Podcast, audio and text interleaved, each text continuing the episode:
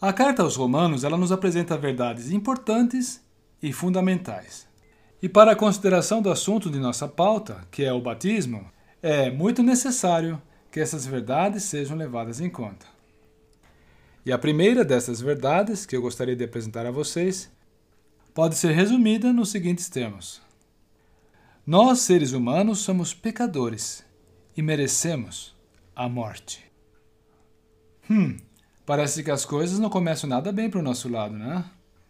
Nós, os seres humanos, somos pecadores e merecemos a morte.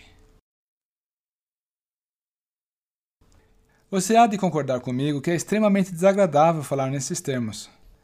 Porém, é absolutamente necessário, porque nós temos que encarar a realidade. Bem, de qualquer forma, nós estamos com as nossas Bíblias abertas e podemos verificar que é disso que aprove a Deus falar conosco. É assim que Deus descreve a nossa condição. E a palavra de Deus não faz as coisas parecer bonitas, sendo que não são. No versículo 6 do nosso texto, o apóstolo Paulo fala do nosso velho homem e fala também do nosso corpo do pecado. E ainda faz menção ao fato de que anteriormente nós servíamos ao pecado. Quer ver? Vamos conferir no versículo 6. Sabendo isto, que foi crucificado com ele o nosso velho homem, para que o corpo do pecado seja destruído e não mais sirvamos o pecado como escravos. Isso foi Romanos 6, versículo 6. Aqui o apóstolo Paulo está nos dizendo algo muito, muito desagradável.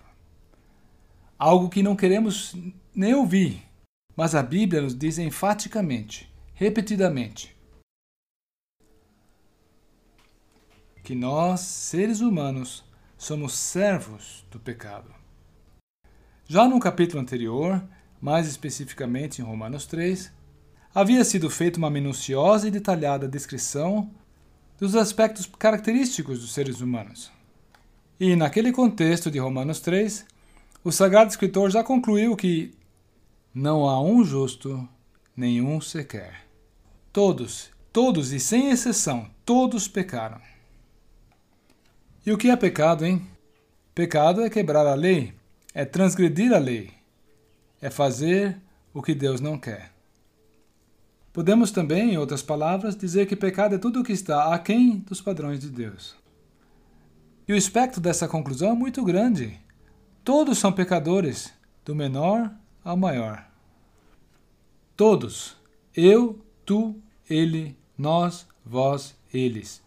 Todos nós violamos a lei de Deus e nos constituímos em transgressores. E quem transgride a lei, o que, que é? É um criminoso. Perante a justiça de Deus, nós somos contraventores. Este é o veredito da infalível palavra de Deus. Isso porque nós mentimos, nós enganamos, nós invejamos, nós somos mesquinhos, nós somos orgulhosos, somos infiéis, ingratos, rancorosos, egoístas, indecentes, temos segundas intenções e não temos pudor.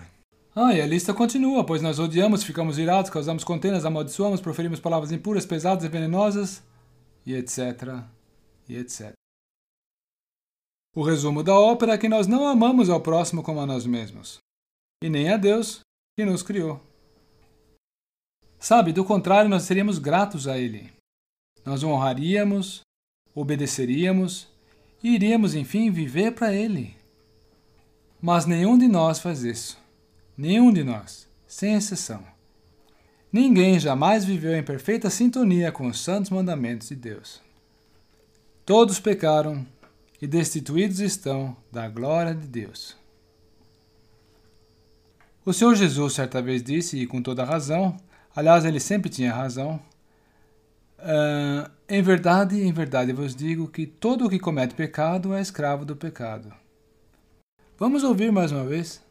Em verdade, em verdade vos digo que todo o que comete pecado é escravo do pecado. João 8, versículo 34. O que ele está dizendo aqui é que o Senhor ao qual servimos é o pecado. O Senhor ao qual servimos é a transgressão da lei. O pecado dita as diretrizes e nós as seguimos. E esse estado de coisas, essa atitude, é descrita pelo apóstolo Paulo como o velho homem, o corpo do pecado.